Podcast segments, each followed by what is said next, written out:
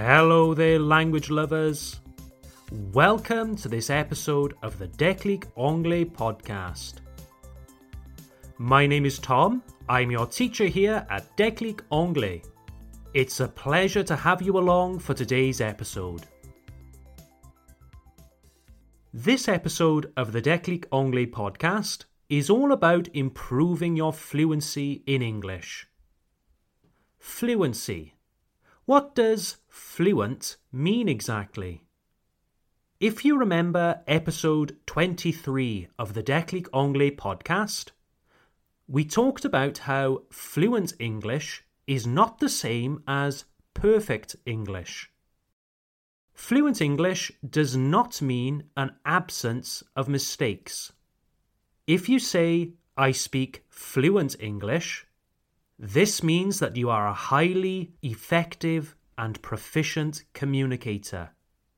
You perhaps make mistakes here and there, but it's rare that they pose a problem to your intelligibility. Everyone understands you just fine. Mais Tom, comment est-ce que je peux arriver à ce point-là?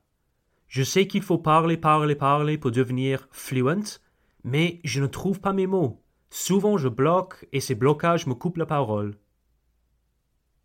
Well, let me share a technique that might help you get up to that level. This is especially useful in the context of practicing speaking in an English classroom. But you could also try it in your everyday life. So let's imagine you want to say the following sentence in English Je ne trouve pas mes clés. The English translation I can't find my. my. Ah zut, comment dire clé en anglais de nouveau? Okay, we have a blockage. Your speech in English has hit an obstacle. But no matter. All you need to do is keep the French word. Don't worry about finding the English word for now. Say your sentence and keep the French word that you can't translate. Quoi? Mais n'importe quoi! Je suis venu ici pour améliorer mon anglais et maintenant tu me dis de garder des mots français dans mes phrases? Yes, yes, I know. It's a little counterintuitive, isn't it? But just hold on, wait a second. Everything will be made clear. So, as I said before, this technique is for building your fluency in English, for getting used to saying long sentences eloquently and sounding good as you speak. Because being able to say long sentences and sounding natural is very important when we want to move towards more advanced levels, isn't it? What sounds better to you? I will now read a sentence to you, and I will read it in two different styles. The first style is with a blockage. The second style is where we replace the English word with the French one. You tell me which sentence sounds better to you. Okay, so just listen to these two styles of saying the same sentence one with a blockage, two without. Decide which is better. Okay? So the sentence we want to say in English is Pouvez-vous me donner l'heure s'il vous plaît? So, style number one, with blockage. Uh, can you give me the uh, the um oh the you know okay and style number two without blockage can you give me the heure please there we go. So which one sounds better for you?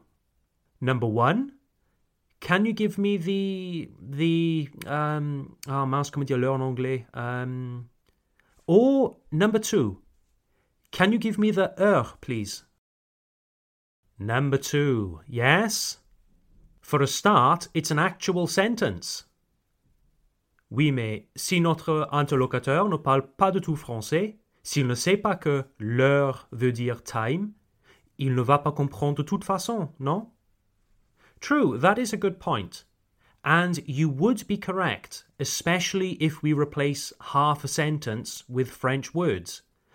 Imagine going into a restaurant and saying, Hello, j'aimerais un beef burger with fries, with a bouteille d'eau, s'il vous plaît. That's nonsense, isn't it? The other person would be very confused. But for simple, everyday points that everyone does, like telling the time, and we're only one or two words are missing, it works. And also, use gestures, les gestes, gestures. This would be where you could also point to your wrist, votre poignet, to your wrist, to an imaginary watch. And furthermore, the word heure in French sounds a lot like the English word hour. So hopefully the other person would understand. And furthermore, most British people have a basic understanding of French. And if it still doesn't work, this is where you can ask follow up questions to make your point clearer. For example, can you give me the heure, please? Is it two o'clock? Is it three o'clock? There's no way for someone to misunderstand this question. If the other person still doesn't understand, then you can safely ask yourself is this person an extraterrestrial or just an idiot? But the great thing here is that you have expressed yourself without sounding like a complete beginner. You expressed yourself with confidence, with fluency. Can you give me the um um the ah oh, the um or can you give me the heure, please? It sounds much better. If you take part in English classes in a group or one on one, this technique is really great for building your fluency in classes. Really great. This is especially because you are in a safe learning environment where other people can help you. When you have a teacher present or other learners, you can just say your sentence and then your teacher can help you find your words afterwards. If in a classroom we just keep saying, hmm, um, ah, mas, ah, comment dire ça? Then you will always be interrupting your speech cutting off your thought process. Imagine you are finishing a class with your teacher and you want to ask, Est-ce que nous avons un cours la semaine prochaine? I know you know how to say this, but let's imagine you forget how to say semaine in English. Do we have a class next semaine? That's great. You have made a grammatically perfect sentence. You practiced speaking fluently.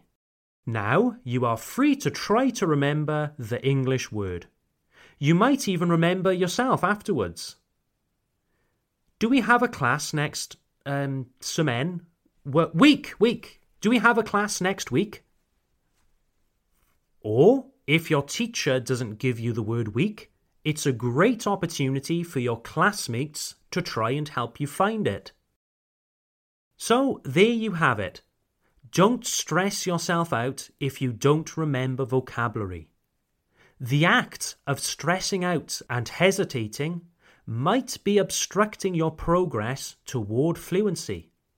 So, in summary, if you have a word that you don't remember in English, just say the French word to begin.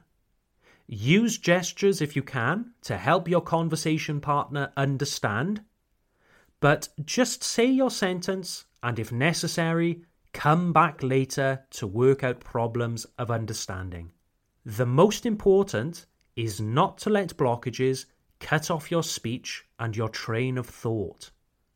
As I said earlier, very often the English word may come to you later.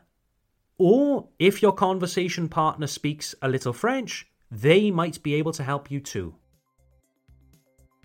Okay, then, dear listeners, I hope you are enjoying this episode of the Declic Anglais podcast. If you like this podcast, you will love the Declic Anglais Club. The Declic Anglais Club is our online learning platform.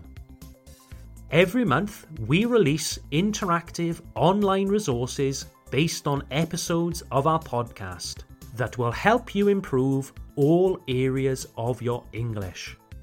You can practice your listening and reading comprehension. You can improve your writing with dictation exercises, and pre recorded lessons show you how to improve your speaking. And if you're really motivated, our Boost level subscription will even give you access to our monthly online conversation classes, where you can practice speaking English with other motivated learners under the guidance of a qualified English teacher. Why not give it a go? You won't be disappointed. Well, dear listeners, this is where I have to leave you. As usual, thank you for listening, and I hope you found this episode useful. I look forward to seeing you next time. Bye for now.